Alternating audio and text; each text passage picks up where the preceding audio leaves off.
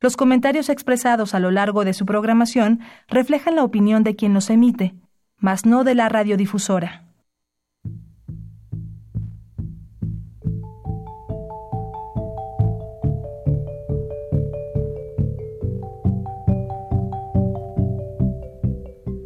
Radio Universidad Nacional y la Facultad de Economía presentan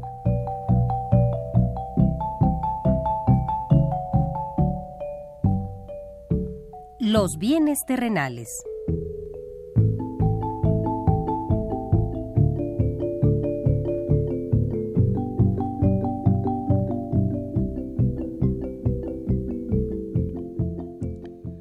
Bienvenidos a este espacio radiofónico de la Facultad de Economía de la UNAM.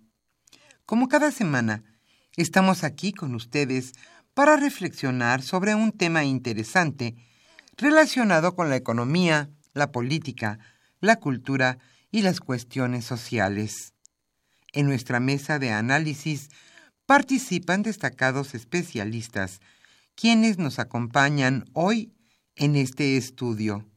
Y como siempre, le invitamos a participar en este programa a través de sus llamadas telefónicas.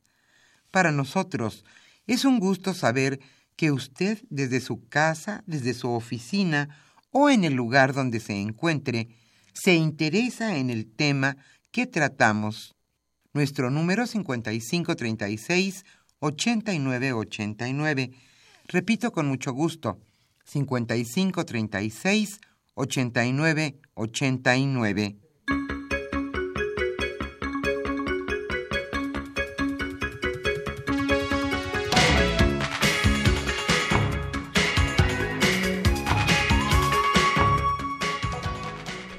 En esta agradable mañana de primavera, aquí en la capital de la República, estamos con ustedes en este subprograma Los bienes terrenales. Hoy analizaremos en nuestra mesa de análisis las propuestas económicas para 2018-2024 de los candidatos presidenciales. Rafael Buendía García estará acompañado hoy en la mesa con dos destacados por dos destacados especialistas en la materia, Roberto Cabral Bowling y Agustín Moreno Suárez. Ellos son catedráticos de nuestra facultad, la Facultad de Economía de la UNAM. ¿Cuáles son las principales propuestas económicas que los candidatos a la presidencia han presentado? Hoy se analizarán las principales propuestas de ellos en este programa. Como siempre, le invitamos a participar a través de sus llamadas telefónicas. Con muchísimo gusto contestaremos las preguntas que usted nos cuestione, también sus sugerencias y, por supuesto, su opinión. Y estaremos obsequiando a los primeros radioescuchas que se comuniquen el libro de Arturo Huerta González titulado La economía mexicana ante la política económica de Trump renegociación del Tratado de Libre Comercio de América del Norte y alternativas. Este es un libro muy reciente que le recomendamos ampliamente. Y hoy Socorro Montes estará con nosotros en los controles técnicos, Pedro Rosales, en los teléfonos. Yo soy Irma Espinosa y le invito a quedarse con nosotros hasta las 13 horas y desde luego continuar después con la programación de Radio UNAM. Antes de iniciar nuestra mesa de análisis, como siempre, le invitamos a escuchar lo más importante en materia de economía de esta semana.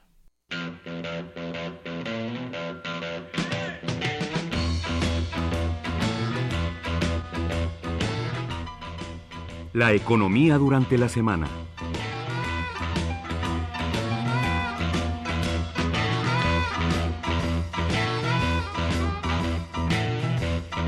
Los contadores solicitan al SAT una prórroga para la declaración anual. El Instituto Mexicano de Contadores Públicos presentará una carta al Servicio de Administración Tributaria para pedir una extensión del plazo de declaración por al menos 15 días. Señalaron, somos de la opinión que el SAT debería considerar extender el plazo para la presentación de la Declaración Anual de las Personas Físicas, por única ocasión, al menos 15 días hábiles adicionales. Esto lo señalaron en conferencia de prensa los contadores públicos en voz de Mario Morales, vicepresidente fiscal de este organismo. Será a más tardar hoy cuando se presente formalmente la solicitud por escrito en la oficina del jefe del SAT, Osvaldo Santín. Las inconsistencias en la información presentada en la aplicación del SAT para que las personas físicas realicen su declaración por Internet ha generado muchos contratiempos.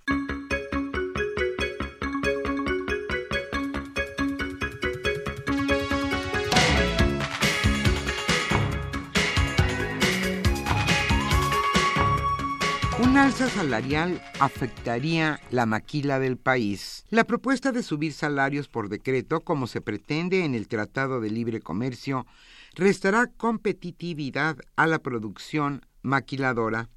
Esto lo señaló Luis Aguilar Lang, presidente del Consejo Nacional de la Industria Manufacturera y Maquiladora de Exportación. Él señaló, me parece inapropiado el estar haciendo el planteamiento de elevar los sueldos. Uno de los puntos que nos hacen competitivos como región y que nos dan valor son las diferencias que hacemos de la oferta que pone México, Estados Unidos y Canadá. Y si bien tenemos una mano de obra más barata, a final de cuentas esto también genera competitividad regional.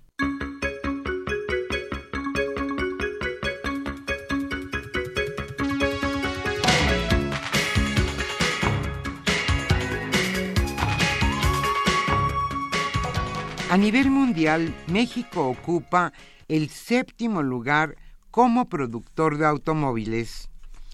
En 2017, por cuarto año consecutivo, México se posicionó como el séptimo productor de vehículos en el mundo. Esto sin lograr superar a Corea del Sur, según información de la Organización Internacional de Constructores de Automóviles.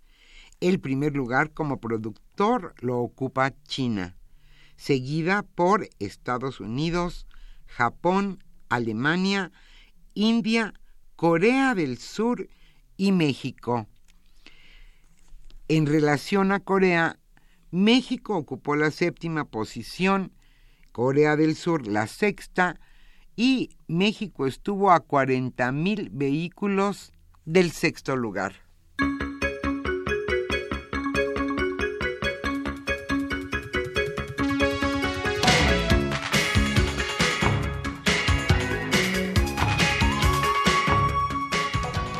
Las negociaciones del Tratado de Libre Comercio continúan.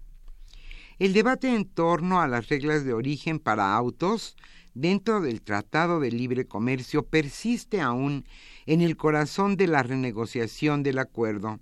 Esto lo subrayó la ministra de Asuntos Exteriores de Canadá, Chrystia Freeland. Solo un día antes de que participe en una reunión trilateral con sus contrapartes, o sea, Estados Unidos y nuestro país, la funcionaria canadiense admitió que la regla de origen automotriz está en el corazón de la negociación que busca concluirse a más tardar en el mes de mayo.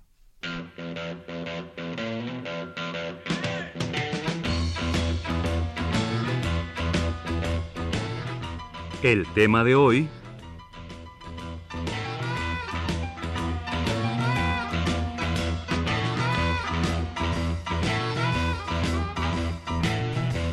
señalamos al inicio de este programa, en nuestra mesa de análisis, hoy estará Rafael Buendía García acompañado de Roberto Cabral Bowling y Agustín Moreno Suárez. Ellos son catedráticos de nuestra facultad, la Facultad de Economía de la UNAM, y sin duda especialista en el tema que hoy abordaremos, que es Propuestas Económicas para 2018 2024. ¿Qué es lo que han dejado ver los candidatos a la presidencia en materia económica. ¿Qué, ¿Cuáles son los puntos más importantes y cuáles son positivos para el país y quizá otros no tanto? Pues hoy ese es el tema, propuestas económicas para 2018-2024.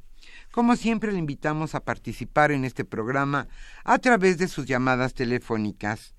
Hoy estaremos obsequiando el libro de Arturo Huerta titulado La economía mexicana ante la política económica de Trump, renegociación del Tratado de Libre Comercio de América del Norte y alternativas.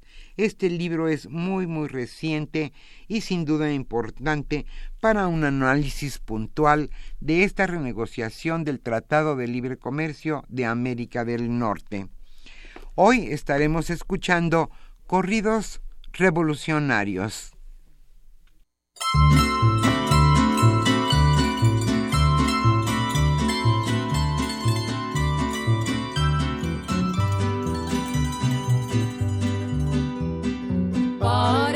Empezar a cantar, para empezar a cantar, pido permiso primero. Señores, son las mañanas, señores, son las mañanas de Benjamín Argumedo.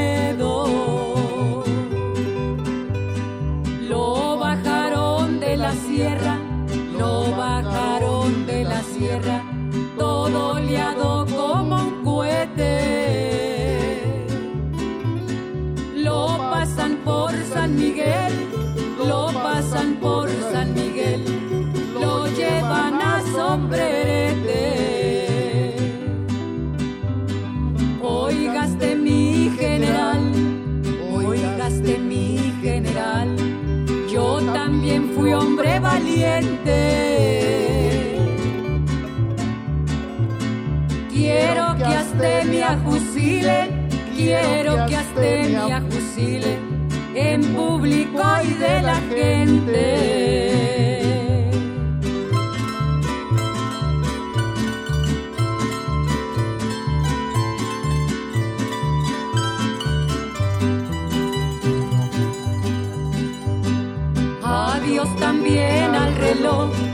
Adiós también al reloj horas me atormentaba.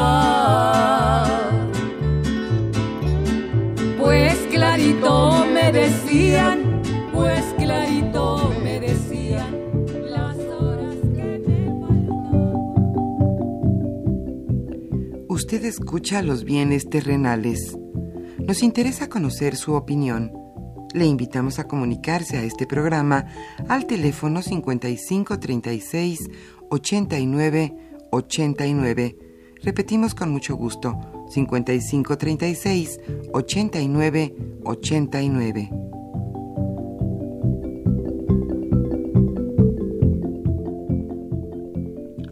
Muy buenas tardes, queridos radioescuchas. Su amigo Rafael Buendía tiene el honor de estar con ustedes en esta emisión. Y tengo a dos profesores que les pedí que analizaran las plataformas electorales de los cinco candidatos y que nos centráramos en la parte del programa económico de la plataforma. Eh, quiero decirles, queridos radioescuchas, que sabemos que el próximo domingo es el primer debate y el tema va a ser sobre gobierno y política de derechos que la sociedad mexicana tiene. Pero nosotros creemos que deben estar bien informados para que razonen su voto y decidan por qué candidato quieren votar. Y bueno, todas las propuestas electorales de las plataformas, de las coaliciones y de los candidatos independientes pueden encontrarlas en la página electrónica del Instituto Nacional Electoral, en su repositorio, de, plataformas electorales, pueden bajarlas, incluso imprimirlas, o bien las coaliciones y de los candidatos, y ahí también van a encontrar.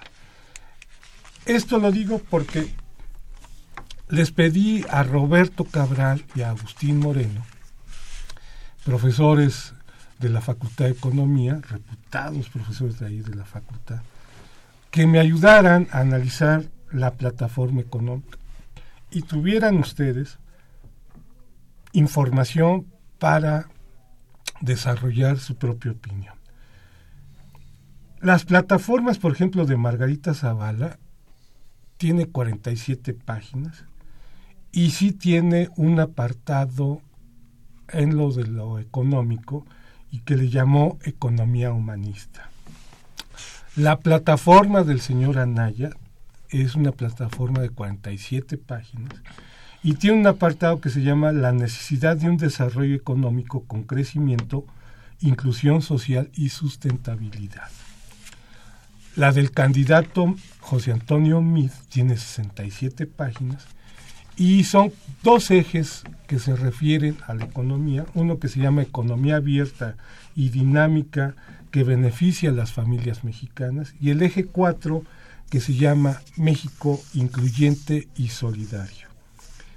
La plataforma del señor López Obrador, en términos de páginas, es la que menos páginas tiene, son 26, y no hay propiamente dicho un capítulo, nada más el 11 que tiene que ver con el crecimiento económico, el 4 que es combate a la pobreza, el 6 que es viabilidad financiera y bueno, y ustedes pueden encontrar eh, un sinfín de cosas en esas 24 páginas y yo tengo ahí mi opinión, pero eso no cuenta en este momento. Y la de Jaime Rodríguez de 77 páginas, cuyo apartado es profeso hacia las cuestiones económicas, le llama Economía Nacional con miras internacionales, inclusión social y desarrollo económico integral en México. Bien, vamos a hablar sobre ese apartado. Hay más cosas, de, las plataformas. Y nada más para decirles, nos llegó lo de Consulta Mitovsky, que es del 18 de abril, que se supone que hoy van a dar a conocer este tipo de, de datos, y vemos que el señor López Obrador tiene 31.9 de las preferencias, el señor Anaya 20.8, el señor Mid 16.9, la señora Zavala 3.8 y el señor Jaime Rodríguez, alias El Bolco, 1.6. Vamos a empezar con nuestros invitados y ¿qué encontraron? ¿Quién, quién empieza? Este, bien, pues muchísimas gracias nuevamente a los bienes terrenales, a la Facultad de Economía por invitarme a participar en este muy importante foro de opinión, a veces de debate, para tener un diálogo con el auditorio y con nuestros eh, radioescuchas. Eh, en primer lugar, yo creo que valdría la pena hacer un esfuerzo por decir cuál es la agenda económica que uno percibe para el futuro de este país. Para entonces poder tener un punto de referencia con respecto a lo que dicen las plataformas de los eh, candidatos, o más, más que los candidatos, de las organizaciones políticas que tienen candidatos para la presidencia de la República, porque no es un documento del individuo, es un documento de todo el proyecto político. En el caso de las coaliciones. En el caso de las coaliciones es un proyecto político de quienes se coaligan efectivamente, o individuos, que es como el caso de Margarita o, el señor Jaime. Exacto. Eh, entonces habría que tener, insisto, una primera visión de cuál, cómo concibe uno la agenda económica de este país para salir adelante y luego comparar entonces contra lo que se dice en cada uno de los documentos que hemos revisado. De esta manera yo creo que habría que precisar, eh, bueno, en primer lugar, desde luego, el tema del crecimiento económico. Sí tenemos un crecimiento económico insuficiente, pero también habría que eh, em, poner en el contexto que no es un fenómeno estrictamente nacional. Eh, toda la economía mundial, desde mediados de los años 80 y particularmente a partir de los 90 en adelante, excepto algunas eh, eh, excepciones, perdón la repetición, como China, India, sudeste asiático y momentos y algunos momentos de los países desarrollados, el crecimiento económico ya no es el crecimiento de los primeros años de la posguerra. Ya no podemos pensar que estamos como en aquella época de crecimientos de 4%, 5%. El, resto del mundo hoy está creciendo en 2, 2.5, en el mejor de los casos en algún momento 3%. Entonces, el descenso en la tasa de crecimiento anual del Producto Interno Bruto en México no es un fenómeno exclusivamente de, de, México y por lo tanto no es un fenómeno de malas políticas económicas. O de voluntarismo. O de voluntarismo, es un fenómeno económico. Ahora, es cierto que el crecimiento es insuficiente para dos temas claves. Uno, absorber la población creciente, la nueva como es el, la falta de empleos formales, la falta de oportunidades económicas y por supuesto el objetivo fundamental de la economía debe ser siempre mejorar las condiciones de vida de la población. Y con un bajo crecimiento, pues es muy complicado mejorar las condiciones de vida de la población. Primer tema. Segundo tema, el tema de la desigualdad. Yo creo que el tema central de cualquier política económica en nuestro país es el de cómo resolver los profundos problemas que, ha traído a lo largo de nuestra historia reciente, y reciente me refiero de la revolución para acá, eh, la desigualdad en todo el sentido de la palabra. No solamente en el acceso al empleo, no solamente en el nivel educativo, no solamente en el nivel de salud, sino sobre todo en la adquisición de bienes y bienestar de la población, que es una desigualdad que se refleja claramente a nivel regional, a nivel de actividades económicas y por supuesto a nivel de cada uno de los mexicanos. Eh, y la pobreza asociada a la desigualdad. Yo creo que ahí hay un error a veces analítico de separar pobreza y desigualdad y lo hay incluso en la política económica, en donde atiende la pobreza con ciertos objetivos e instrumentos y la desigualdad con otros, cuando en realidad van estrechamente unidos. Y bueno, es un problema histórico de este país, ¿no? La desigualdad ha generado pobreza y la pobreza reproduce la desigualdad. Bien, el tercer tema fundamental, eh, que yo lo plantearía como parte de la desigualdad, pero central en el tema del desarrollo nacional, los desequilibrios regionales. Son muy profundos, son muy graves, y muy graves porque no solamente afectan la dinámica económica general, sino porque también afectan la, la, vida nacional, la integridad, por decirlo de alguna manera, de la República. Cada vez hay más segmentaciones regionales que afectan las condiciones de vida de nuestro país, del Estado mexicano y de la sociedad. Quisiera poner eh, en siguiente punto el, el, punto inevitable, fundamental ahora de nuestra competitividad en la economía mundial. Es inevitable, no, no podemos soslayar o hacer eh, eh a un lado el tema del eh, mercado internacional, la economía mundial, porque así está funcionando hoy en día.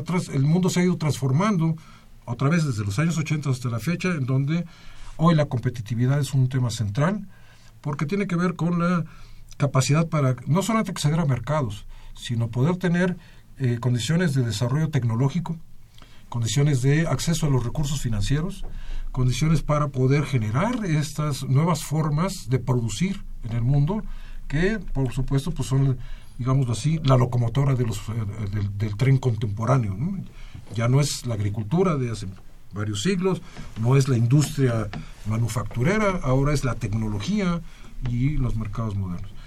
Entonces estos son los temas en términos digamos estructurales. Vienen los temas de política económica el primer tema para mí central es el tema de la política fiscal eh, la estructura impositiva de un Estado es fundamental para el desarrollo de una sociedad. No solamente por la capacidad de gasto, sino porque tiene que ver directamente con el trato igualitario o el trato desigual a gente desigual, con ingresos distintos, tratos fiscales diferentes, siempre aspirando a que pague más el que tiene más, por supuesto, ¿no? para apoyar la integración de la sociedad con los recursos de los que más tienen. Eso es una parte, digamos, de fiscal, pero está la parte de gasto también es un tema de política económica, en qué gastas, cómo lo gastas, con qué objetivos y con qué estrategia. Entonces está eh, eh, esos dos puntos. Y luego finalmente yo pondría dos temas centrales, tres temas centrales para definir esta que yo llamo la agenda de la política económica para el futuro. Uno es política industrial. Eh, si aspiramos a tener un desarrollo que genere condiciones de bienestar para la población, no lo podemos hacer sin tener una política industrial que atienda claramente sectores prioritarios en donde el Estado debe apoyar, sectores en donde el Estado no tiene por qué intervenir. Si hay alguien que quiera producir coches de lujo, está bien que los produzca, pero no tiene por qué intervenir el Estado en eso. Pero si alguien quiere producir casas, si alguien quiere producir alimentos, si alguien quiere producir bienes para el resto de la sociedad que el Estado tiene que tener una responsabilidad. El Estado debe apoyar esas actividades. Entonces ahí tiene que haber una política de desarrollo industrial. Tiene que haber una política de desarrollo rural, por supuesto, en donde efectivamente eh, porque ahí se reflejan muchos de los fenómenos de la desigualdad y la pobreza, en donde efectivamente también haya políticas diferenciadas, para atender a distintos niveles de productores y condiciones económicas y productivas. Y por último, no lo podría yo dejar a un lado, pero me parece central. Hoy en día ya no podemos ignorar la relevancia de mantener y reproducir los recursos naturales. Limitaciones. Hoy la visión sustentable del desarrollo es central. No podemos seguir permitiendo el nivel de deforestación que hay en el país, no podemos seguir permitiendo el nivel de agotamiento de los recursos pesqueros que hay en el país, no podemos seguir permitiendo el desarrollo de la minería y de los hidrocarburos a costa del de, eh, medio ambiente. Incluso, por supuesto, el desarrollo urbano no puede seguir siendo sin considerar su impacto ambiental porque afecta a la salud y las condiciones de la población, pero también afecta a la reproductividad de los propios recursos naturales de los cuales vivimos. Entonces, ese sería mi tema de, digamos, ponerlo como referencia. Como referencia, lo pondría rápidamente. Tenemos que crecer a un mayor nivel, aunque no es fácil. Tenemos que eh, tener una política de competitividad internacional para promover ese crecimiento. Tenemos que tener una política interna de desarrollo económico que atienda la desigualdad y la pobreza. Y en este caso tenemos que tener política fiscal, política de gasto, política industrial, política eh, eh, rural y política de desarrollo sustentable. Eso es lo que yo llamaría la agenda. Seguramente dejo temas en el tintero, no tenemos tiempo para más, pero yo pondría esto como la agenda. Como el núcleo básico. El núcleo básico. Cualquier proyecto de plataforma política para aspirar a ser presidente de la República y gobernar este país en el futuro, en el tema económico, no puede dejar ninguno de estos temas de lado, eh, con casi, casi diría yo, el nivel, nivel, mismo nivel de prioridad, porque en mi visión, en mi humilde visión, están integrados.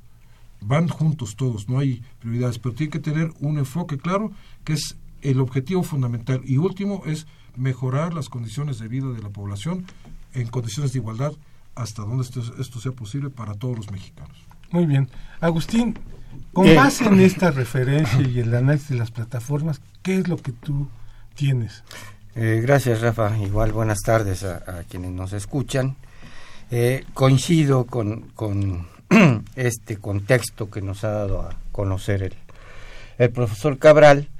Yo agregaría solamente a, a, todo lo que se ha dicho los niveles de inseguridad que estamos teniendo en este país y eh, por otra parte eso nos llevaría a tener que pensar también desde luego en, unas finanzas equilibradas pero para tener esas finanzas equilibradas tenemos que corregir este tipo de, de, inseguridad y los niveles de corrupción que tenemos no e, eso nos llevaría quizá a hablar de una reforma del Estado como tal no aunado. En ese sentido, eh, y revisando las, las propuestas que, hacen las, las coaliciones y los candidatos independientes, a mí me parece eh, que nos quedamos en el ámbito de la generalidad. Realmente eh, no encuentra uno sustento propiamente de, de, las propuestas que se están planteando y hay, hay algunas coincidencias entre, entre las distintas eh, posiciones, ¿no? Eh, aunque hay que verlo, eh, son propuestas que se hacen porque se quiere ganar una elección, ¿no? En, en, ese sentido también hay que mirar los documentos porque si uno analiza y después escucha en los medios, de repente se le ocurre algún candidato otra cuestión y, empezamos a escucharla, ¿no? Pero en general creo que todos coinciden en que hay que tener, hay que cuidar las variables macro, digamos, que tiene que ver con justamente con el ingreso, con el gasto. Si revisamos, todos dicen que hay que, gastar eh, quizá de una manera mejor, aunque ahí empieza ya a, a, ver uno las, las diferencias hacia dónde estaría dirigido ese gasto. Lo que señalaba Roberto también, prácticamente todos nos eh, invitan o nos dicen que todo va a ser en, general en bien de la población. Prácticamente, pues este... Sería un no decirlo. así es, ¿no? Por ahí eh, la, la, cuestión de, de los impuestos. Digo, este tanto Margarita Zavala como López Obrador nos dicen que no va a haber incremento de, impuestos. Margarita Zavala propone reducir el, el ISR para las personas que ganan menos de Igual, 15 mil pesos. Eh, eh, entonces, eh, hay en algunas coincidencias, pero yo no encuentro algo así de, de fondo que me permita decir, este, este sería mi, mi candidato, ¿no? Sobre la En- so- plataforma. sobre la plataforma. Esperemos ahora lo, lo del debate, aunque no es propiamente el tema económico, pero no lo, lo económico no es ajeno también para mejorar los niveles de inseguridad requerimos recursos. Entonces, ¿de dónde van a venir esos recursos? Eh, evitar la, la corrupción, ¿cómo le vamos a hacer? Hay, hay por ahí cifras, no recuerdo ahorita, pero que nos dicen las cantidades que se tienen por, por niveles de corrupción. Incluso la plataforma de López Obrador dice que lo que se re- recupere de- por concepto de corrupción se va a dirigir a programas económicos, sociales, etcétera. ¿no? En ese sentido es ahorita como yo eh, vislumbro este, esta revisión de, de- las plataformas que se tienen. ¿no? Bueno, yo no sé si tengan la misma percepción que yo tuve después de analizar las plataformas. Uno, todos están preocupados por el bienestar de la población, ¿no? Y unos le llaman inclusión, otros le llaman incorporación. ah, sin embargo, Otros le llaman político humanista. Exactamente. Sin embargo, eh, no veo que el motor interno de la economía sea explícitamente hablando el motor que nos va a hacer crecer en términos de hecho parece que todos y voy a parafrasear al maestro eh, Alejandro Álvarez parece que todas las eh, posiciones son conservadoras en ese sentido ¿no? ¿Qué quiero decir con esto? Como que no va a haber muchos cambios significativos en la política económica. Pero a ver, Roberto, ¿dónde tú verías ciertos énfasis con base en esta referencia que está, acabas de poner? ¿Quién sería de los que pudiéramos recuperar de los cinco? Buena buena este, provocación de tu parte, Rafael. Este, me parece eh, un primer tema. Yo tengo la sensación de que todos los candidatos tienen todavía eh, una suerte del trauma de la famosa crisis de eh, la década perdida, en donde tiene que haber eh, los famosos 10 puntos del consenso de Washington, en donde cero déficit de gasto público, eh, finanzas públicas 100% equilibradas, el menor nivel de deuda externa posible, apertura comercial total, apertura financiera total, eh, el mercado por delante y el Estado a su mínima expresión, etcétera, etcétera. Yo creo que todos los candidatos tienen todavía ese trauma y no son capaces de hacer una propuesta moderna de política económica frente, yo no diría al fracaso, pero sí a las enormes limitaciones que ha generado esa política neoliberal del consenso de Washington hasta la fecha.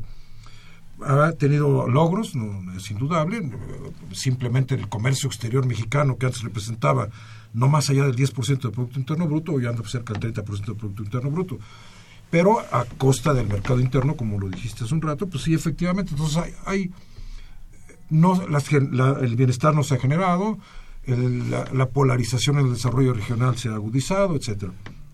Ninguno de los candidatos tiene una política moderna, una visión moderna, integral de la política económica y las políticas económicas sectoriales para poder enfrentar estas circunstancias. Efectivamente, coincidiría yo, son documentos conservadores prácticamente todos. ¿Por qué razón? La primera fundamental. Si no hay una intervención del Estado en dirigir el desarrollo económico, no a la de los años 60, no estoy pensando en la posguerra, pero sí un Estado activo, proactivo, promotor, que genere las bases fundamentales para que la inversión privada y el, y el mercado funcione, funcione de manera mucho más amplia, más equitativa y para. Y no hay recursos públicos si no hay reforma fiscal seria.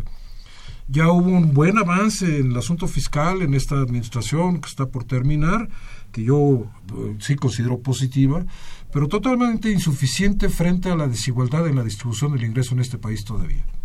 Se requiere una reforma fiscal mucho más profunda. Solamente un candidato, un candidato habla de poner impuestos a la herencia, y ese es el PAN. Así es. Es el único que habla de eso. Pero también al mismo tiempo habla de mantener las finanzas públicas sanas. Eh, esa frase no dice nada. ¿Qué es mantener las finanzas públicas sanas? Simplemente el equilibrio entre ingreso y gasto.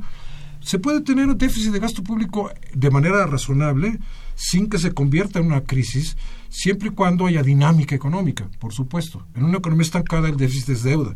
En una economía dinámica el déficit es ir promoviendo el desarrollo para que esa deuda se vaya pagando. Entonces, a ciertos niveles, por supuesto. Bueno, el caso más claro es el caso norteamericano, es el país con la mayor deuda eh, sus finanzas públicas, tiene una economía que a pesar de sus dificultades sigue creciendo a un nivel importante. Entonces, los documentos económicos de las plataformas de los cinco candidatos, y perdón, pero el, de, el del Bronco no tengo mucha referencia porque lo revisé muy rápidamente, lo reconozco, pero los otros cuatro son demasiado generales, no proponen nada y en ninguno de ellos hay los cómo cómo la política fiscal, cómo combatir la pobreza desde la perspectiva económica, cómo generar empleo, cómo mejorar los salarios. Todos declaran más o menos lo mismo, pero no hay ningún compromiso real serio.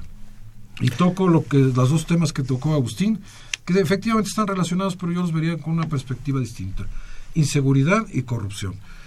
Eh, ambos están asociados a la carencia de oportunidades económicas en un país estancado, con profundas desigualdades en la manera en que se distribuye el ingreso, porque el centro de la República no está de etcétera, crecen a, niveles muy superiores al promedio nacional. Así es. Y los obreros el que logran incorporarse en esas eh, actividades tienen ingresos muy decorosos, muy por encima de los ingresos medios de los trabajadores mexicanos. Pero el resto no. Entonces aquí el problema es que la corrupción y la violencia se generan por ese estancamiento o esa desigualdad en, la forma en que está funcionando la dinámica económica nacional. De tal manera que, eh, por supuesto, hay que enfrentar la violencia, por supuesto, tiene que haber un Estado de justicia y acabar con la impunidad y acabar con la este, el, mal sistema judicial que tenemos. Por supuesto que hay que combatir la corrupción, pero yo, por ejemplo, soy muy, eh, dudo mucho de las cifras que nos presente quien sea sobre lo que es la corrupción, porque por lo mismo, pues la corrupción es una actividad ilícita que se hace de manera oculta. ¿Cómo cuantifica realmente cuánto se pierde Producto Interno Bruto por la corrupción? Hay muchos cálculos que son, todos reconocen que son aproximados. Entonces, decir una cifra precisa, como se anda diciendo por ahí, particularmente por el candidato del grupo Morena, del movimiento Morena, de que son tantos miles de millones y con esos, acabando con la corrupción, se va a generar empleo, ingresos, eso no, no, no tiene sustento eh, eh, cuantitativo fundamental nuevamente, nuestro tema es la economía, no hay una propuesta política económica moderna en ninguno de los candidatos, son documentos muy generales, todos muy parecidos, todos efectivamente tienen que ser más bien conservadores, y solo uno habla de un tema central que es recuperar la fuerza del mercado interno con mayor gasto público a través de mayores impuestos y mayores impuestos a los que más ganan y menos a los que menos tienen, que es el PAN me llamó muchísimo la atención ese asunto porque efectivamente...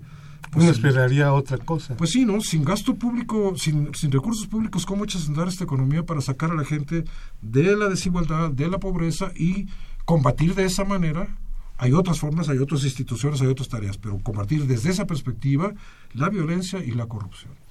Agustín, mi percepción es que a excepción de uno, de los candidatos atienden de que las cosas más o menos no van bien en algunos sectores incluso tratan de recuperar lo positivo ¿no? tu percepción sobre esto positivo y negativo de la economía qué es lo que tú recuperarías de estas plataformas es decir si uno revisa la del partido revolucionario institucional, la del PAN, como dice Roberto, la de la señora Zavala, la del señor Rodríguez o la del señor López Obrador, ¿no?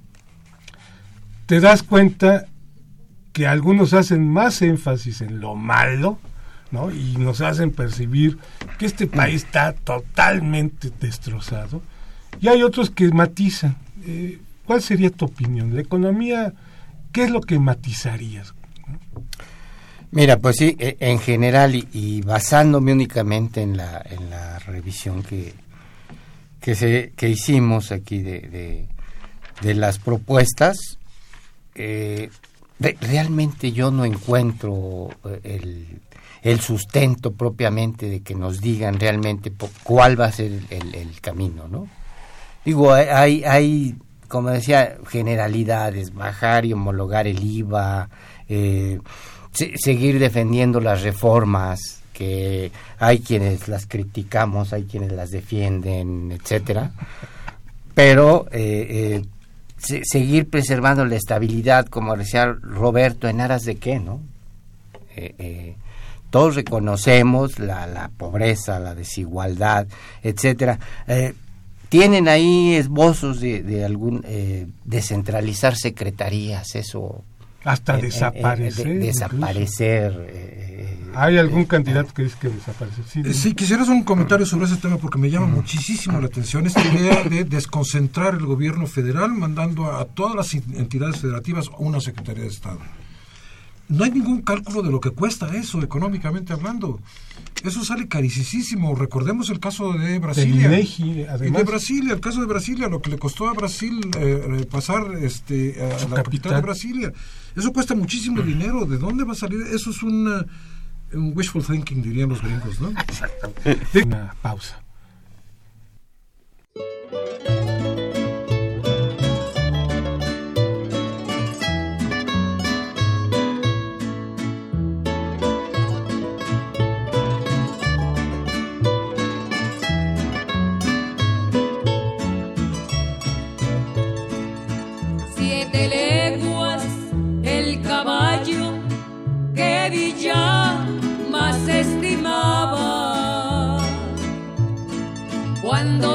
Silbar los trenes.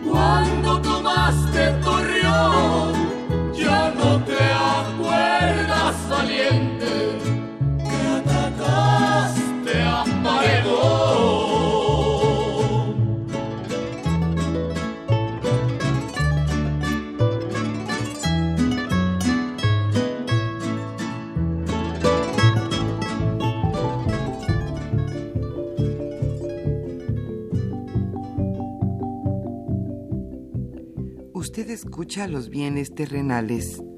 Nos interesa conocer su opinión. Le invitamos a comunicarse a este programa al teléfono 5536 89 89. Repetimos con mucho gusto, 5536 89 89.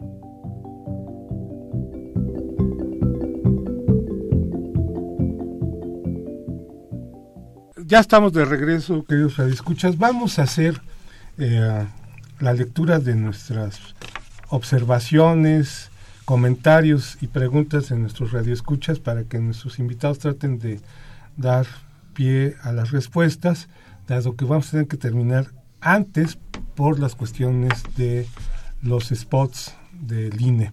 Jesús Ríos Miguel de la Miguel Hidalgo, la principal y más novedosa propuesta económica del PAN ha sido eh, vetada en sus términos por los poderes fácticos, de ahí que millones de spots ni siquiera se ha mencionado el ingreso universal.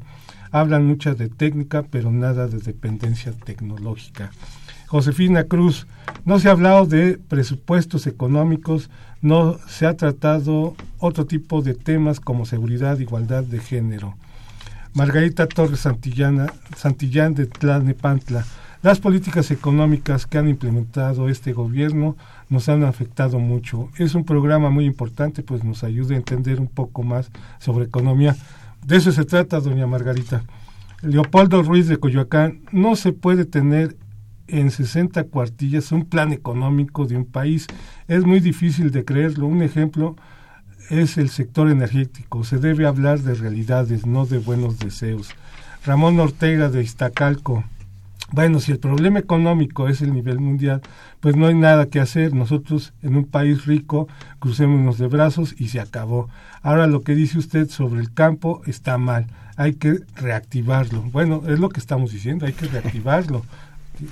Este, Javier Guerra de la Benito Juárez, dentro de la propuesta económica de los candidatos, ¿hay una a la que se dedique a promover el crecimiento interno? Es una pregunta de don Javier. Cristina Mondragón Cepeda de Tlalpan, que es jubilada. Saludos, señora Cristina. Todo se ha centrado en atacar a López Obrador por lo del aeropuerto, obra que concentra grandes inversiones, un aeropuerto enorme que no necesita el país, al menos de esas dimensiones. Ningún candidato ha presentado un programa puntual de cómo harán para que haya crecimiento. Eh, Raúl Horta, Retana, además de propuestas económicas, ¿qué otras propuestas eh, tienen los candidatos en materia social. Elizabeth Contreras de Ciudad Nezahualcóyotl. En campaña todo se promete y luego viene la realidad.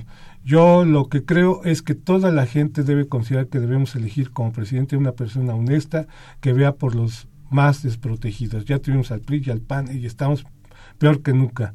No nos dejemos engañar, no vendamos nuestro voto por una despensa, unos tinacos o unas láminas para el techo es hora de votar por alguien diferente. Daniel Gómez del Álvaro Obregón es mantener un entorno macroeconómico estable, es compatible con el crecimiento real del país, es pregunta Marco Antonio Lagunes de Coyoacán. Sin duda seguimos siendo un país tropical, ningún planteamiento serio han propuesto los candidatos.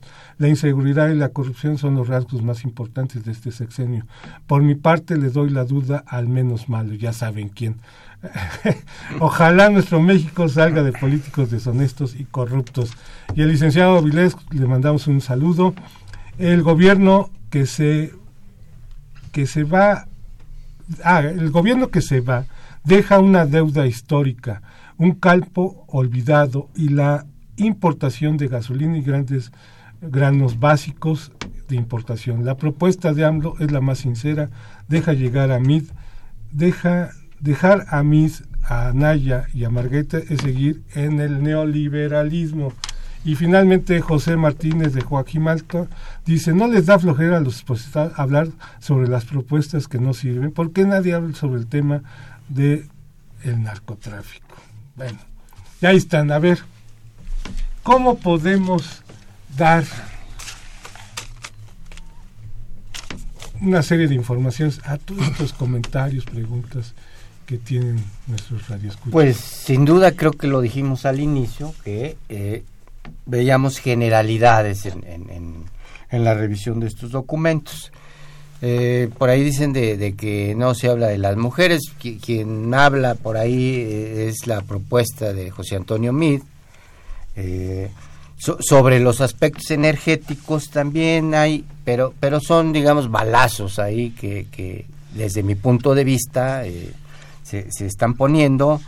Eh, eh, López Obrador eh, insiste en materia energética, reactivar las refinerías, crear otras dos, mantener en equilibrio el, precio de las gasolinas, etcétera. Pero tendría otras implicaciones. Lo, lo, que aquí estamos diciendo que es que no, por lo menos desde mi punto de vista, es que no vemos una propuesta propiamente dicha de política económica, ¿no? Que desde luego mantenga esa eh, eh, reforma fiscal eh, que sea progresiva, etcétera, ¿no? E, eso es a, lo que nos estamos refiriendo.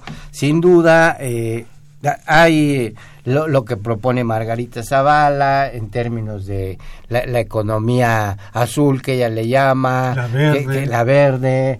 Hay pequeños esbozos ahí, pero que solamente están enunciados lo que necesitamos ver es realmente los cómo, como, como señalaba Roberto, hacia dónde vamos a ir, etcétera, ¿no? Entonces, e, efectivamente, todas son propuestas. Lo, que yo decía, lo que se trata es de ganar ahorita. Entonces, este, piensan, lo, lo que señalaban el ombudsman, que también señala Anaya, el incremento al salario, es, lo que se está vendiendo a la gente ahorita. Pero ya cuando uno se pone eh, a analizar realmente los documentos, no encuentra uno esos sustentos que nos dirían hacia cuál es ese proyecto de nación que queremos propiamente. Incluso yo creo que, que ni los eh, debates van a, van a decir mucho más, ¿no?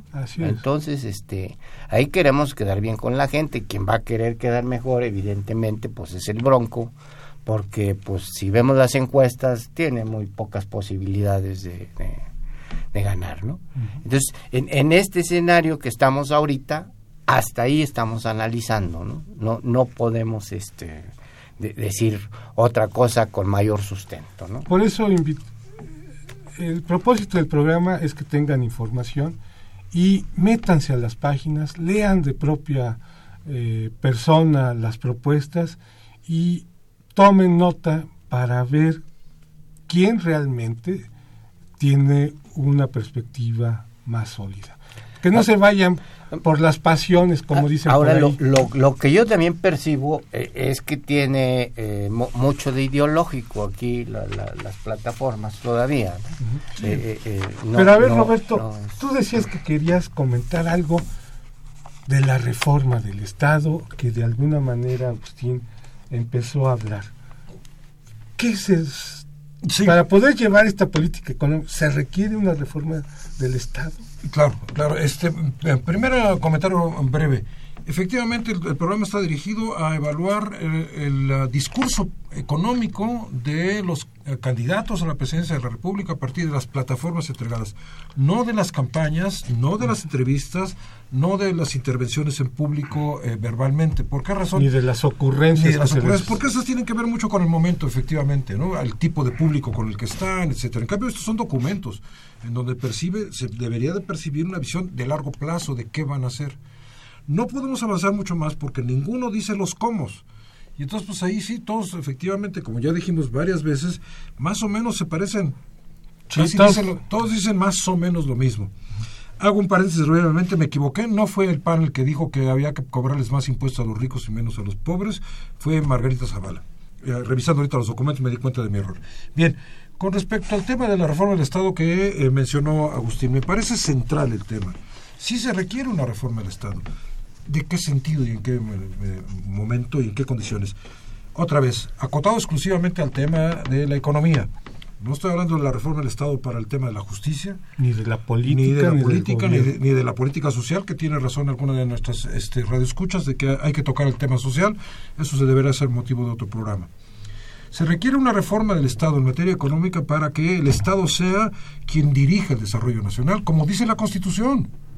Es el artículo 26 y 27 de la Constitución que dicen claramente que es tarea del Estado dirigir el desarrollo nacional, el desarrollo económico nacional. El 25, 26, 27 y 28. Exactamente. Entonces, necesitamos un sistema nacional de planeación, efectivamente, con una visión de largo plazo, que luego aterrice en políticas públicas de carácter económico para que el Estado asuma su responsabilidad en el desarrollo nacional. Y aquí viene el trauma de que hablaba yo hace un rato con respecto al pasado, el trauma que ahora se nos impuso para enfrentar ese trauma, esta visión neoliberal, de que el Estado no debe intervenir para nada en la economía. Lo estoy poniendo de manera muy sintética y medio ridícula, no es así, pero más o menos. Se lo requiere entonces una reforma que reoriente la función del Estado para que el Estado asuma su responsabilidad de dirigir la economía por supuesto el privilegio del mercado interno, pero en un contexto internacional de enorme competitividad y enorme relevancia de la globalización. No se puede, desde mi perspectiva, ver de otra manera. ¿Qué? Si yo estoy pidiendo a los candidatos que digan el cómo, yo también me veo obligado a decir el cómo de la reforma del Estado. Primero, en términos económicos, el Banco de México no puede seguir siendo una institución que solo se preocupa por la inflación. Incluso en Estados Unidos una de las responsabilidades de, la Reserva Federal, su Banco Central, es el crecimiento económico. Entonces el Banco Central no debe tener como tarea exclusiva nada más de inflación, sino también el equilibrio entre el sistema financiero y monetario y el crecimiento económico. Ahí está un tema. ¿Cómo reformar el Banco Central para que el Banco Central asuma como responsabilidad de la política monetaria? Además, del, además de, de, combatir la inflación, por supuesto, impulsar el crecimiento. Dos, ¿Cómo? en términos de política hacendaria. Por supuesto, mayores impuestos a los que tienen más y se puede aumentar sin afectar el crecimiento, porque siempre nos dicen es que si yo cobro más impuestos a los ricos van a dejar de invertir. No, no, estamos hablando de impuestos a la herencia. Estamos hablando de impuestos al, sistema financiero. Pues. Estamos hablando de impuestos al patrimonio, a la especulación financiera que estamos hablando de impuestos a la salida de dinero del país. Entonces, no, eso no tiene por qué afectar la inversión. Es más, al contrario, una vez que uno tiene impuestos a esas actividades, eh, se fuerza a la gente con recursos, mejor entonces invertir en actividades productivas. Así es. Tercero, política industrial. ¿Cómo? Con una política industrial otra vez que privilegie sectores claves para el bienestar público y no sectores claves para los consumidores nada más. Porque si yo hago estrategias para los consumidores, pues hay consumidores con mucha capacidad de consumo y otros muy pobres, entonces otra vez caigo en la desigualdad. Entonces necesitamos una política, una reforma del Estado que modifique la manera de hacer la política económica y la política económica orientada realmente a atender las desigualdades. Muy bien, bueno, queridos radioescuchas, nos tenemos que ir, ¿no? Por estos asuntos de los spots, de las campañas electorales. Vamos a seguir y créanos, eh, la semana pasada estuvieron los foros de la Nación en la universidad y en el seminario de por qué ha fallado también vamos a seguir con estos temas. Muchas gracias y nos vemos el próximo viernes. Hasta luego.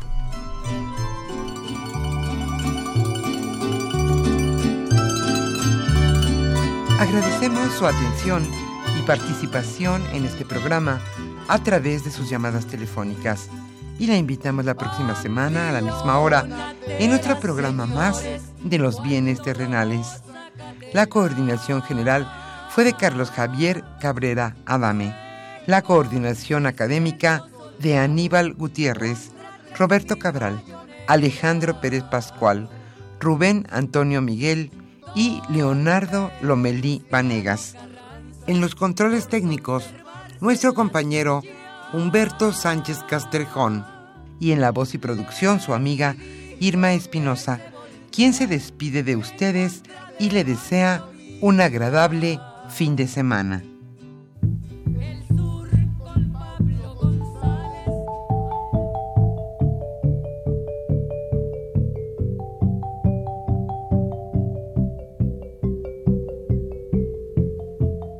Radio Universidad Nacional y la Facultad de Economía presentaron Los bienes terrenales